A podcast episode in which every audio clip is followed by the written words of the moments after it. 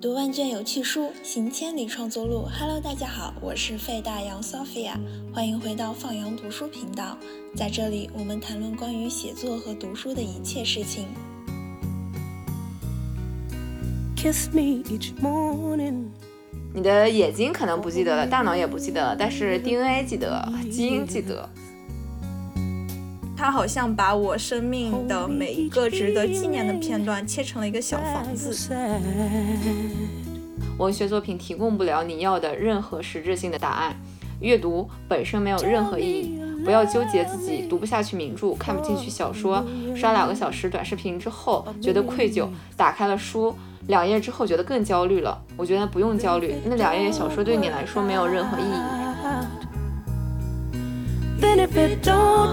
在现实生活中寻求理解是困难的，但在书中寻求理解是永远可以做到的。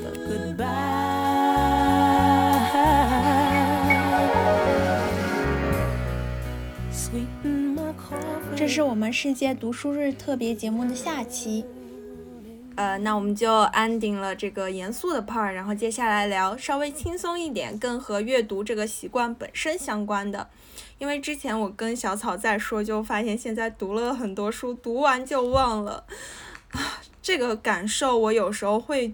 会让我自己产生一种我白读了的感觉。当我在回看一本书的笔记，然后我完全不记得那些笔记是我自己写下的。你有过这种感受吗？我倒是没有这种感受。我觉得，呃，我我我有的是另外一种感受，是我在就是二十刚出头不多的那段时间里面的时候，大部分人是高考结束之后会有有一系列的反差感，因为你那个紧张的节奏消失掉了之后，人失去了目标，进入到了一个很空的状态里面。你不知道你自己是谁，其实是自我建立的那个过程。我是一个很低落的状态，然后我当时越读书读不进去，因为你不知道你为什么要读书这件事情。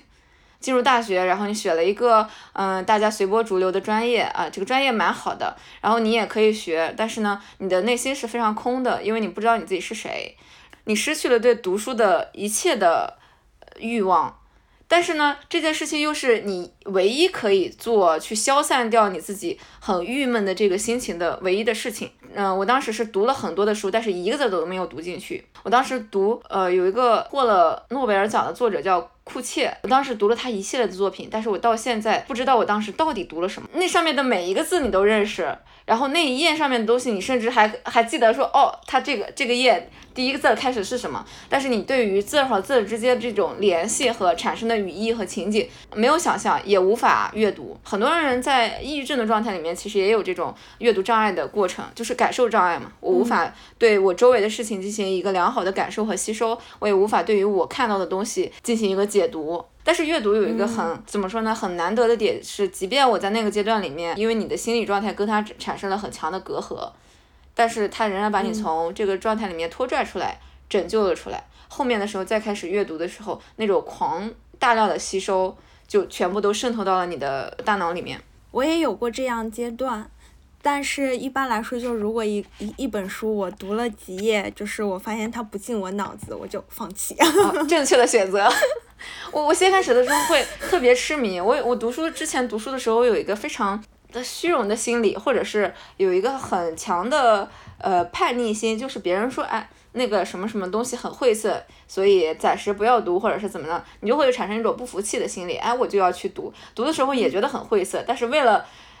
说我要对抗你这个结论，所以我要把这整本书都读下去。我之前会这么做，后来读完了之后也会觉得有收获。但是因为你自己没有抵达那样的状态，我后来的时候就是遇到这本书，我读了两页，我觉得说它跟我无法产生共鸣，我就把它放掉。然后等我什么时候再读起来，觉得说它可以跟我进行共振的时候，我觉得说那我再继续读下去。我现在就是这种模式。然后我当年就是读这种晦涩的书，呃，有有一个是我很幸运去读过的是，呃，当年邓小平时代刚出的时候，就是傅高义他出了邓小平时代之后就很厚的那一本儿。我们的小城市里面有有一个新华书店。然后那个新华书店，嗯当年还是很开放的，他的选书都选的非常的，呃奇妙。他选书会写写一些自由派作家的书籍放在 最前面的一些角落里面。当时是他很晦涩，因为他讲了很多的数据啊，中国社会的变迁。那，我是一张一张，就每天下午过来，然后看一张，每天下午过来看一张，然后一个暑假就把它看完了。看完了之后，我仍然觉得那是一部非常堪称伟大的作品。他在里面详细的记录了邓小平几乎是一生经历的所有的这些事情。那也是我应该是看的最投入的一本类似于人物传记之类的书籍吧。政治人物的人物传记，我也看过一本。是关于周恩来的。为什么看这本书？上初中的时候，因为当时喜欢我的同桌，然后我的同桌很痴迷历史，然后有那种很很多很旧版本的书，然后我就问他借这本书，然后借了这本书，你说我看吧，其实我也没有再看。后面有一个事儿，就是我把人家书给翻烂了，就是整个书籍掉了。书籍掉了，然后我说，呃呃，完了，呃，怎么办呢？然后我就包了一个牛皮纸书皮儿还给了那个同桌，我说对不起，对不起，我把你书弄坏了。然后他特别温柔的跟我说，没事儿呀，书翻烂了，证明你读进去了。我说，哦哦。挺好的，就是我不会记得读书的内容，就像那本书，我已经完全不记得里面讲什么了。但是我记得最清楚的是读每一本书的时候，我身处的那个环境，我会记得特别清晰。嗯嗯。然后至于你刚刚说说，如果我们忘记了这个事情，会不会呃就就白读了？我先开始，我很早之前可能也有这种想法，我后来的时候会觉得说。好像你阅读的任何的东西，它也不会说你看过了之后，它就是白看了，或者说它就会在你的嗯，在你的体验里面消失掉。我始终有一句话是：你的眼睛可能不记得了，大脑也不记得了，但是 DNA 记得，基因记得。对，就是你进去了之后，潜意识是记得的这个事情的，只不过是有某些事情它没有被激发出来，或者是重新唤醒。我只能这么去理解，也可能是一种自我安慰。我觉得是会的。就比如说《我的天才女友》那本书，我当时读的是实体书嘛，我在北京的四号线，我记得特别清楚的一个工作日的晚高峰，我在地铁上读完那本书，所以我至今就是只要想到我的天才女友。我就会想到四号线那个 闭塞的蓝色的魏公庄到了，人民大学到了那个报站声，还有一个作家叫伊恩麦克尤恩，一个英国的，他写的故事都比较的。诡异，对我当时读它的时候是，嗯，二零年疫情，然后我们返不了校，就没法毕业，然后最后拖延很久，大家终于返校了，学校里只有我们毕业生，非常空旷的校园，那时候大家还都抱有一种你离我远点，别感染我 的感觉，所以也没有什么活动，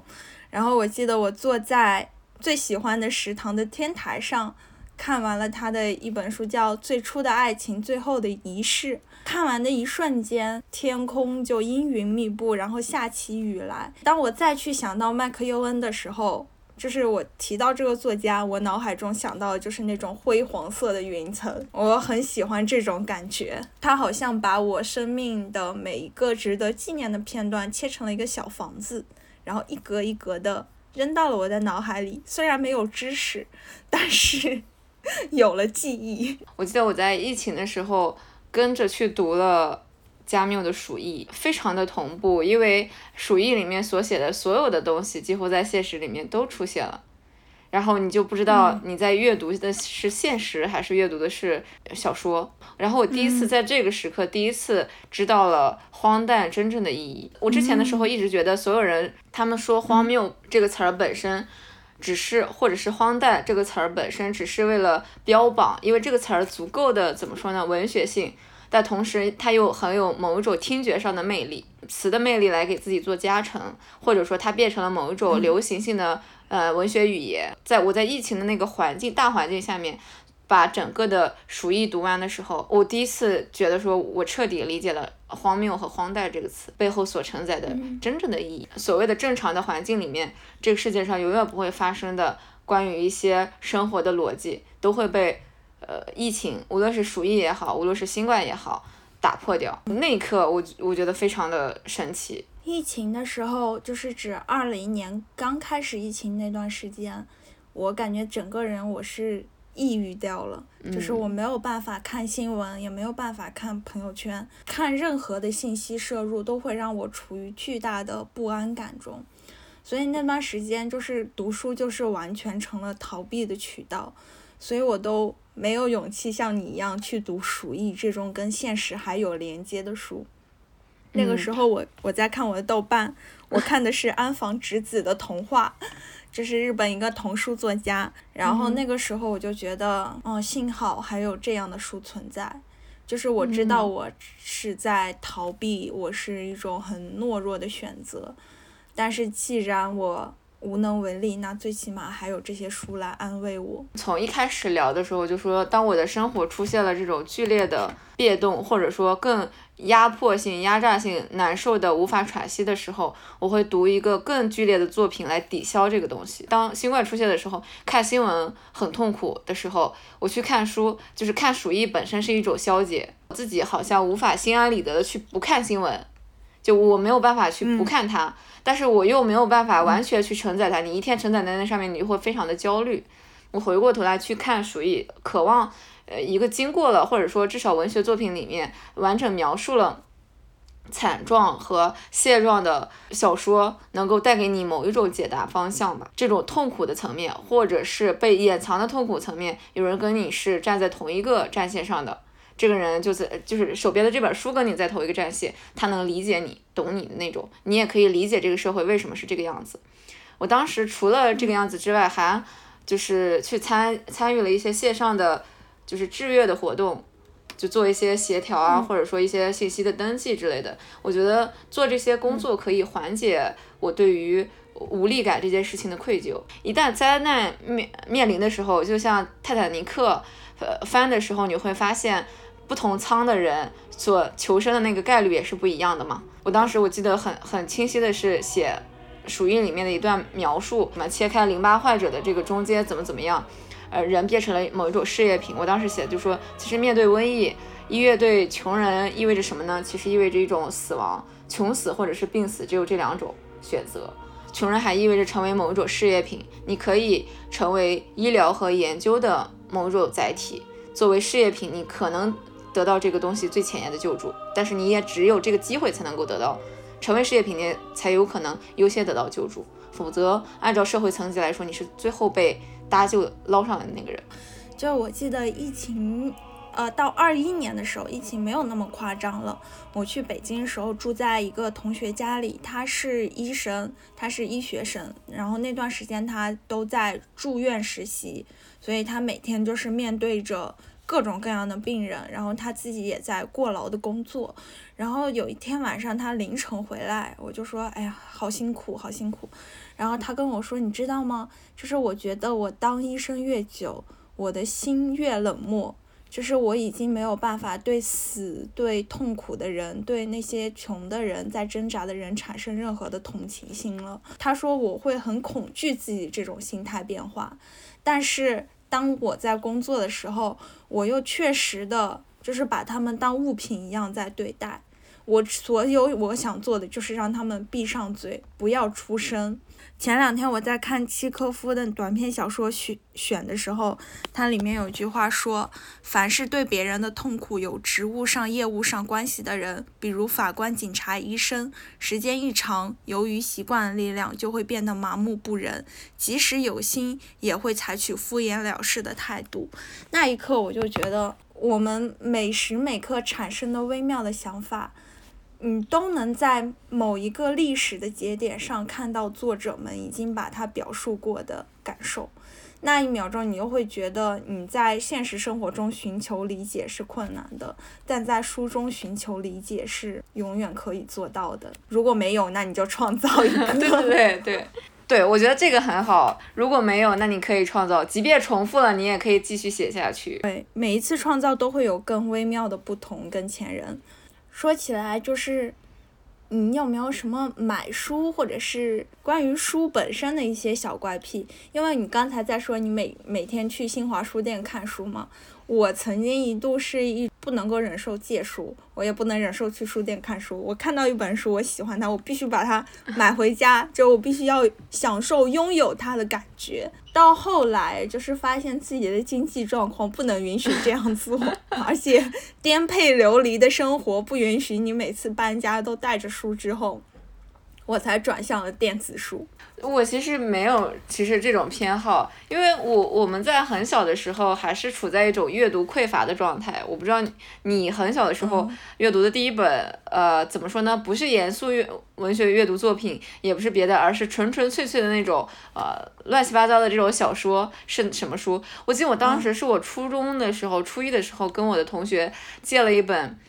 讲武则天，类似于写同人文的一个东西吧。那是我真正意义上第一次。读所谓的课外阅读的书，在此之前基本上都是学校给规定的。比如说，我们当时看的是故事会和什么另外一个类似于作文学刊的一个东西，就只有这两种阅读。当时阅读小时候的阅读就是非常的匮乏，就是有些人长大了之后是因为小的时候匮乏，所以会大量的比如说买书、购书之类的嘛。我小的时候因为匮乏，好像没有特别培养起来对于书的，无论是实体还是。电子的这种热爱和痴迷，就导致我长大只有一种感觉，就是我害怕我不读书。至于阅读的形式，反而是我没有任何的芥蒂的一种形式。电子书出来的时候，方便的时候我就拿手机读；Kindle 刚出来方便的时候，我就用 Kindle 读；然后 iPad 出来的时候就拿 iPad 读。电如果是实体书更方便，且这本书买不到。这本书不上电子，买不到的时候就赶紧把它买回来。更大面积的接触到互联网之后，我就把维基百科当成了我的阅读的某一种索引层。我不拘泥于它是书的状态，我也不拘拘泥于书是小说的状态还是社会论文的状态，研究呃文学的一种状态。只要它是某一种我想吸收的材料，或者是知识，或者是某一种情感体验，我都会去阅读它。呃，我是姥姥姥爷带大的，然后我姥爷是一个狂热的囤书癖，就是他会买各种各样的书。就我印象很深刻，就是我们家光芥子园画谱，他可能收藏了有四种，然后还经常会有人给他送书，送的书吧也都啥都有。有一次我印象很深刻，是有人送了他一套这么厚的中国古代帝王秘史，然后。那个书我姥爷收到之后，他就放到书柜最顶层了。然后我幼小的我就很好奇，记得很深刻。三年级的某一天，我终于趁他们都不在的时候把它拆下来了。拆下来拿到我的房间偷偷看，哇！一看整个新世界打开。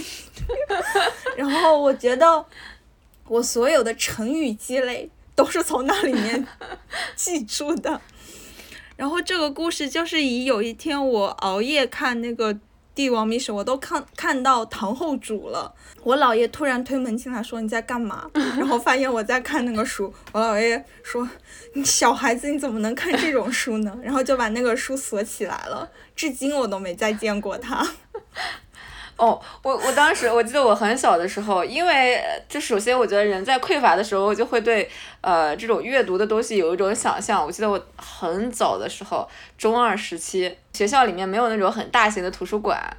就它只有借书的这种阅读室，然后呢，又老在电视或者是电影上面去看到，就对于图书馆那种描述的美好，又有阳光，又有白色的窗帘，同学们都很安静，大家非常之文艺，在那里借书，然后大家长发飘飘。我们高中是，就是它有那种阅览室，但是他那个阅览室又会写的很幼稚，你高中的时候就会想象说，啊，我们也如果也有那种。很大学式的这种校园的时候，那我一定要体验一把这个东西。我大学的时候，第一第一天啊，还是第一周吧，我就赶紧跑去我们的图书楼。我们的图书楼是一个贼大的一个楼，玻璃窗户全部都是玻璃，然后有十几层楼高。你就想说，哦，那你坐在那个地方，那得有多好啊！然后你去翻书，我进去了一看，玻璃的楼是蓝色的玻璃。天顶上那个光渗透下来是一种蓝色的光，那个光就显得又脏，然后又不清晰，又不温暖。然后你知道进去了之后，那个中央是有一个非常大的绿色植物，那个绿色植物因为常年待在这个地方，上面铺满了灰尘。最好看的那几层且朝阳的那几层全都是自习室，你知道吧？自习室里面是没有，就是考研的人去这儿坐的。对啊，自习室里面是没有书的，那个书也不被阳光照耀到，而大家都在那里刷题。真正的图书室是在朝北的背阴的那几个拐角里面，就是你进去了之后，它只有一个贼小的窗户，然后还不是木架子，全都是那种铁架子，因为书常年没有更换而发出那种非常陈旧的味道。就是你大概就是人生破灭的第一步的开始，我就借了一大堆的书，然后就放在那个就是去到了晒太阳的那边的自习室里面，就把书一整排放在那个桌子上，让书晒太阳，我也在那晒太阳。然后我当时就想象，我当时还怀着很早之前的想象说啊，在图书馆里面看书又是晒着太阳是一件非常美妙的事情。我大概坚持了两个礼拜之后，就再也坚持不下去了，因为是太阳晒到那儿的时候，第一好晒啊，第二好困呐，看不进去书，然后就出来了。这个就是对于很多东西的祛魅的理解，但是就是回想起来会很有意思。再后来就是跟同学之间互看书，发现比学校的图书馆的书还要来的比较新一点嘛。想起之前我们也有个老师吐槽说说。说中国大学的图书馆里都没有人在看书，全是写作业和 考研的。然后后来我来了这边以后，发现哎，不是中国大学嘛，这边大学图书馆里也没什么人看书啦。对，就是大家最常用的就是那个索引论文的电脑，呃，或者是专业书籍多一点。然后那种呃文史社科类的地方啊，大家都是在写作业、占桌，也也没有什么人在看书。对，没有，就是说到小时候阅读资源特别匮乏这个事，就我们的小学也是没有图书室、没有阅览室。我记忆中，我第一次组织这个组建图书馆活动，好像小学三年级什么的，就是因为我发现我身边很多同学，呃，没有书可以读。但是我当时的同桌家里是开书店的，然后我自己也有很多书。我说咱们两个一人拿出一堆书，然后我们放到我们班，然后大家都可以借。然后我就去跟我们班主任说，然后他也同意了。但是后来那次不是很成功，因为我发现大家借了就不还了。嗯。但是你也不能说，哎，谁借了书不还，你还回来，因为偷书的事能叫偷吗？就是大家。就是大家喜欢一本书，想把它拿走，我觉得这种心情就是你不能用道德来评判它。失败了之后，五年级我又组织了一次，这次我们就比较严密啊，我们就统一的，就全班凑钱去订书，订了书，然后贴上那个小标，然后请请同学值日，就是每次借书你要在本本上写你名字，然后然后还书的时候你要勾那个勾勾。那次活动我觉得还蛮成功的，呃，然后我在自己组建起的阅览角里借了第一本《乱世佳人》的儿童版，只有这么薄。然后那一年，呃，北方下大雪，呃，我们学校就放假了嘛。放假了之后，我就记得那个鹅毛大雪铺很厚，然后我坐在温暖的家里看《乱世佳人》，然后我觉得还挺美好的呢。对。好美哦！我在初中的时候，是我们有一个语文老师，他差不多跟你做了同样的举动，就是他把他自己的书贡献出来，然后供全班所有人去学按学期去借书。哦，说起来，那个应该是我第一次真正的去接触到呃课外的文学读物的时刻，因为那会儿的时候，其实学校的呃小的阅览室，它也很少有像语文老师那么完整的图书的阅读书目。而且它的阅读书目跟你的呃那个什么，跟你的语文课本之间的作者是互相照应关系。我们当时好像是在学莫泊桑的福楼拜家的星期天，当时有莫泊桑短篇小说集，然后就借了他的莫泊桑短篇小说集。那本书就是被我一个寒假回去翻的，翻过来翻过去看了好多遍。我所以，我到现在都很喜欢莫泊桑，以及喜欢一系列的法国作家。说起就小时候喜欢的，你刚才不是说第一本课外读物吗？我我没有办法说具体是哪一本，因为小时候很爱看画册。但我印象中，我小时候的中国儿童文学特别的丰富，就是画报画册特别的好。我记忆中有一个画册啊，大概 A 四的开本，但是它中间会有一个可以翻开，就是整个拼起来四张的大图。然后每一期它会介绍一种欧洲中世纪的，比如说城堡，比如说海盗船。然后他会画非常细致的图，然后你可以看到这个船上的船员在上马桶啊，呃，这这那那，反正就浮世绘的感觉。我觉得是从那本书开始，我产生了对大型机械莫名其妙的向往。然后导致我上大学就非常毅然决然的选了机械，到现在都在为小时候的错误买单。这就是会影响很深刻。那你小时候影响你最大的一本书是什么？我记得我们两个聊天的时候，我应该隐约有提到过，我是一个很排斥自己接受影响的人。别人也会说，嗯，那个什么，说说你最喜欢的作家，或者说你对你影响很深的人啊，作家啊，你的目标是谁之类的。首先，我觉得我有点逃避这个问题。我觉得我好像很畏惧别人对我施加的影响。如果别人对我施加了影响之后，我会觉得说，那我自己本来要生长的那个样子，我会怀疑这个样子是不是。我自己想要的，还是别人对我产生了一种权力上的塑造关系，大概就是这个样子。一个人对另外一种力量的警惕，但我我同时知道说这个事情不可避免，所以我一直很难说我是受了什么人的影响，或者说谁对我的影响是最大的，我一直很难回答这个问题。我在吸收很多的东西的时候。嗯，某些人的作品也好，某些人的观点也好，在我的自己的逻辑体系里面，它会分裂成三个步骤。第一个步骤就是我看了你这个东西，然后你这个东西先漂浮在了我的理解层面，就我理解你这个事情，理解完了之后是认同，我要不要认同，我就会出现三个判定步骤，类似于这种。我认同了之后，我再说我要不要接受它，说我理解你，我认同你，我同时也接受，它才会转化成我自己的东西。如果我一开始的时候觉得说，哦，说的这个好有道理，我一步到位到了认同的时候，我很警惕这个事情，我同时又不知道我这个警惕到底是从哪儿来的，有点像来农的感觉，就是我感觉你好像是在形成了比较坚定的自我之后，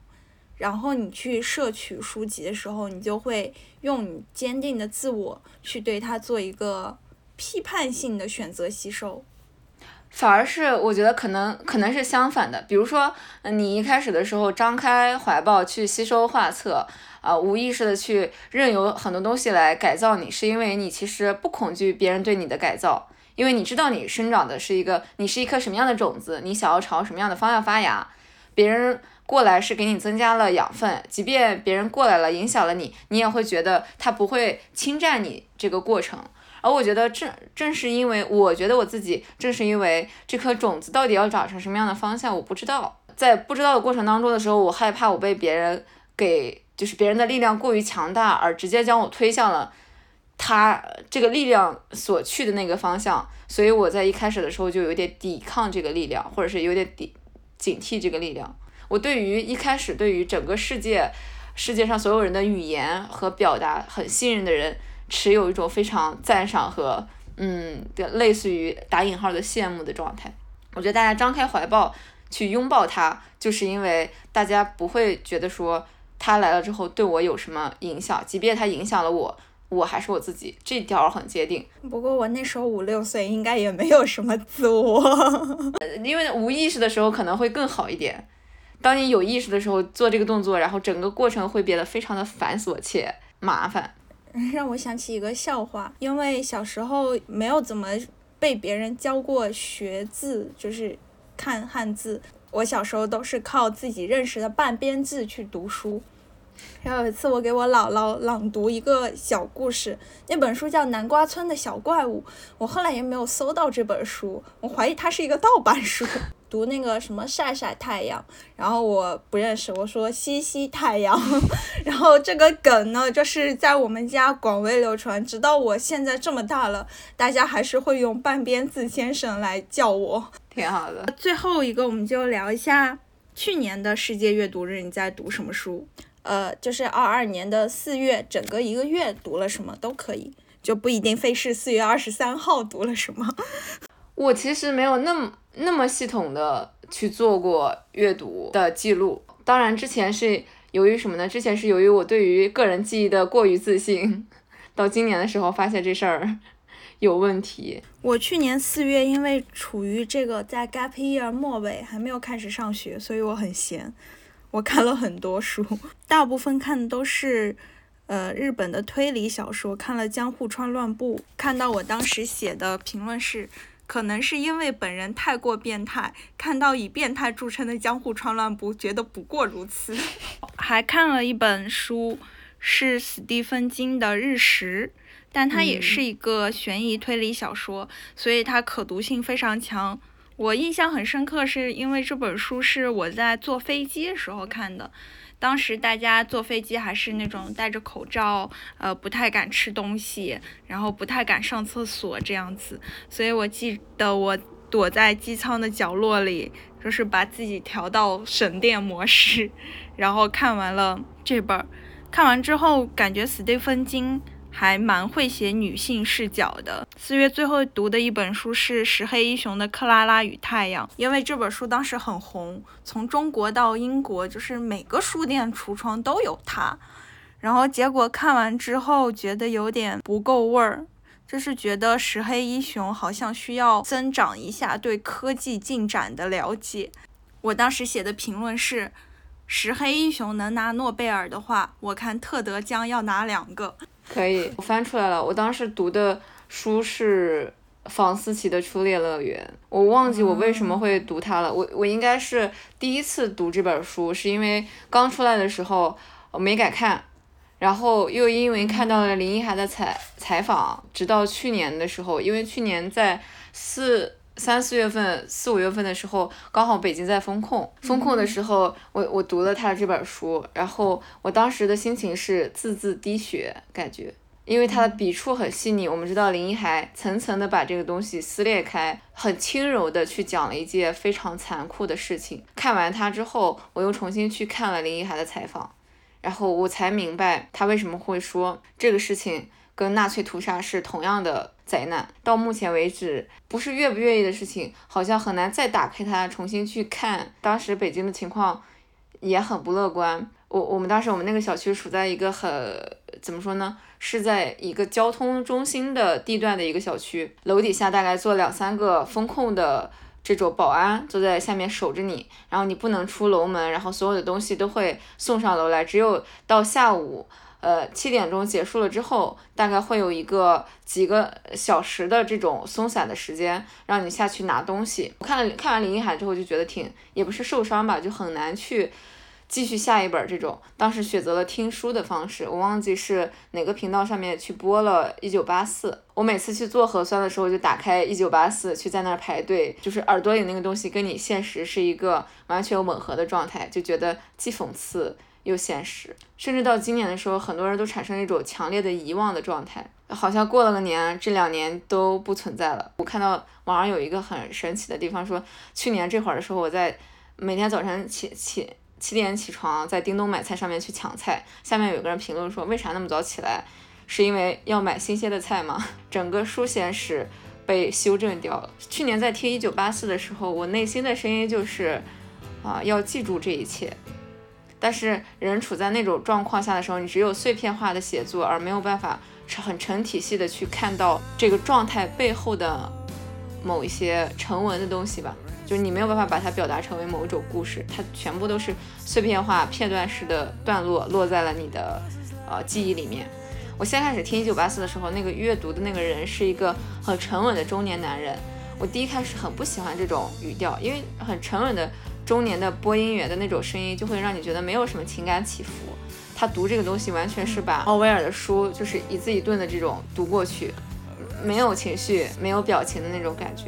但我在听的时候，尤其是你在漫长的这种排队里面，大家互相之间，在一个长秩序的通道里面，像坐牢监狱一样出来排排队，做统一的动作，整齐划一，被管理、被规训的时候，他的那种平静如水的恐怖感。跟现实进行了交错。我我这几年其实读的新书又很少，我我一直在想要强迫自己再往前读一些新的东西，但是我这几年很奇怪的都是一直在反复的去读一些旧的书。你说到这个，我我也看到我一条阅读记录，但是它不是在四月份，它是在二月份的，因为我在书评里面提到了。读完这本书的那天早晨，我刷到了北京朝阳流调的故事，但是就像你说的，人的记忆是很容易遗忘的，我已经不记得我当时刷到的那个报道是具体关于什么流调了。我当时读这本书是。巴西作家鲁本·芬塞卡的一个短篇集，很薄，叫《新年快乐》。译后记里面有一句话说，在花团锦簇的巴西奇迹之下，芬塞卡用一个个独霸令人发寒的故事向全社会发问：这是一个怎样的巴西？属于谁的巴西？为了谁的巴西？然后我当时在书评里说：“我说只需要换一个名字。”然后再对照今天早晨北京朝阳流调的故事，就是同样的问题也可以问给我们自己。讽刺的地方就在于，你看我根本不记得北京朝阳流调到底是什么事了。但我觉得就是这个样子。我记得什么呢？我我当时在我们小区封控的时候，我坚持每天去写，呃，就是我自己微博上会有一个呃仅自己可见或者是仅好友可见的。一些微博去描述今天一天的过程，我老是有一种我的意识会迫使我自己去做一些行为，但是这个行为我在做的当下的时候并不觉得那么意义重大，或者，但是我回头看的时候发现，它对我个人来说有一种超乎呃怎么说成长的一种意义。我当时就是每天大概在写。我们今天小区大家都在担忧被封，然后明天的时候来了呃两队人给我们在外面拿，就是放上了铁绿色的呃蓝色的铁皮，但是他们也没有把我们小区封起来。第三天的时候，这个小区被封起来了。晚上的时候，大家在十二因为十二点开始封，所以。十二点之前的时候，所有人都守在这个小区的门口，等待，好像在等待那个大锤落下来。然后所有人就在这个门口上面进进出出，进进出出，好像这一米就不是一米，是划线的那个距离，就决定了你到底有没有自由。但是十二点的时候，他别人还是把这个门封上了。大家每天都在过这种心惊胆战的生活嘛，就是阅读已经成为书籍的本身的这个书籍。是一种方式，另外一种更重要的是阅读自己的生活。如果我们我们每天把自己处在某些特殊时间点，甚至是每天很普通的生活都记录下来，等过一段时间回头看的时候，会发现它比你阅读的其他小说和呃什么怎么文学作品或者是名著带给你的意义可能会更重大一点。因为你知道那里面真正发生了什么样的惊涛骇浪，即便你写的那个东西是个非常平静的渺小的事情，别人看起来毫不在意，甚至是没有任何的内容，但只你知道发生了什么，所以它对你来说，那个文学和历史意义会更重要一点。之前每年世界阅读日都会有一句话，就特别容易刷屏，叫“阅读是一座随身携带避难所”嘛。但是我现在会觉得，如果你真的只是把阅读当做仅仅一个逃脱现实世界的避难所，呃，未免有点像疫情时候的我看《安房之子》一样，就是太逃避了。也许除了阅读，我们更应该做的是在阅读之后创作，或者是记录下我们最真实和当下的感受，然后让那些和阅阅读激发你沉淀出来的东西。然后慢慢去形成自己的编年史，然后作为这整个大的时代里一个小的注脚，哪怕它不会被人看到也好，你已经在行使你 power 的权利了。是的，我觉得阅读是避难所，那当然是了，我觉得，但是写作或者说记录本身是另外一种你在创造一个新的避难所的过程啊。我我鼓励我周围一切的朋友去创作。鼓励我的父母去记录任何的事情，用文字也好，用视频也好，用任何的形式去记录你的生活，展不展现是另外一个层面的事情。我们不是有另一档节目叫《车内放羊聊艺术》的吗？嗯，最近我的那个朋友就是他，他想搜集一群人的答案，两个问题：艺术是什么？艺术有用吗？然后就是针对每个问题宽泛的回答脑海中想到的三句话，随机三句话。我对于所有人问我艺术是什么，文学是什么，我我都回答是不知道。我只能说，我好像还在认识它的过程当中。我在写的时候，我写完的东西，它会成为艺术的一部分。可能这个东西会解答说它最后到底是什么。只有我做到了这个事情，它才会形成这个事情的定义。而不是他先有一个定义，然后我去看它。第二个问题，艺术有用吗？哦，对，说起艺术有用吗？我之前在知乎上给人回答了一下“文学有用吗”的一一个问题。他原来的问题是文学作品提供不了任何实质性的答案，阅读它的意义是什么？然后我下面写的是，这个问题几乎在所有平台、所有年龄层中每年都会出现。好的，那我现在确定的告诉告诉内心有疑惑的人，文学作品提供不了你要的任何实质性的答答案，阅读本身没有任何意义。不要纠结自己读不下去名著，看不进去小说，刷两个小时短视频之后觉得愧疚，打开了书两页之后觉得更焦虑了，但还是看不下去。我觉得不用焦虑，那两页小说对你来说没有任何意义，也不要用别人的问题来套用自己的问题，不要用别人的探索方式来解决自己的困惑，没有什么用。看不下去就扔掉，去找自己愿意做的事情。那些愿意读文学作品的人，遇到了和文学是遇到了和文学作品所表达的相似的困境与问题，他们读到的内容就是他们想要寻找的答案。那个答案对于所有有相似问题的人来说是具有实质性的，而你没想读，是你没有遇到这类问题，或者说这类问题对你的困惑没有那么强烈，或者有比阅读文学作品更有效、更适合你的解答方案。不读没有什么大问题，也读了也没有什么了不起，纯粹看个人。这就是我对于阅读这件事情有没有意义的一个想法啊，好棒啊！感觉感觉可以直接作为这期的那个结语了。好 的，那我们今天这一期为世界读书日闲聊的特别节目就到此为止了，非常感谢小草。谢谢 Sophia，期待之后的节目。我们你看，光聊了一期，已经积累了很多期的选题了。对，艾伦·索金、萨利·鲁尼，还有亚瑟·米勒，还有好多的影视作品也可以聊聊。是的，那说不定我们下一期就跟大家聊电影了。那我们今天节目就到此，数一二三，呃，合上。好的。啊。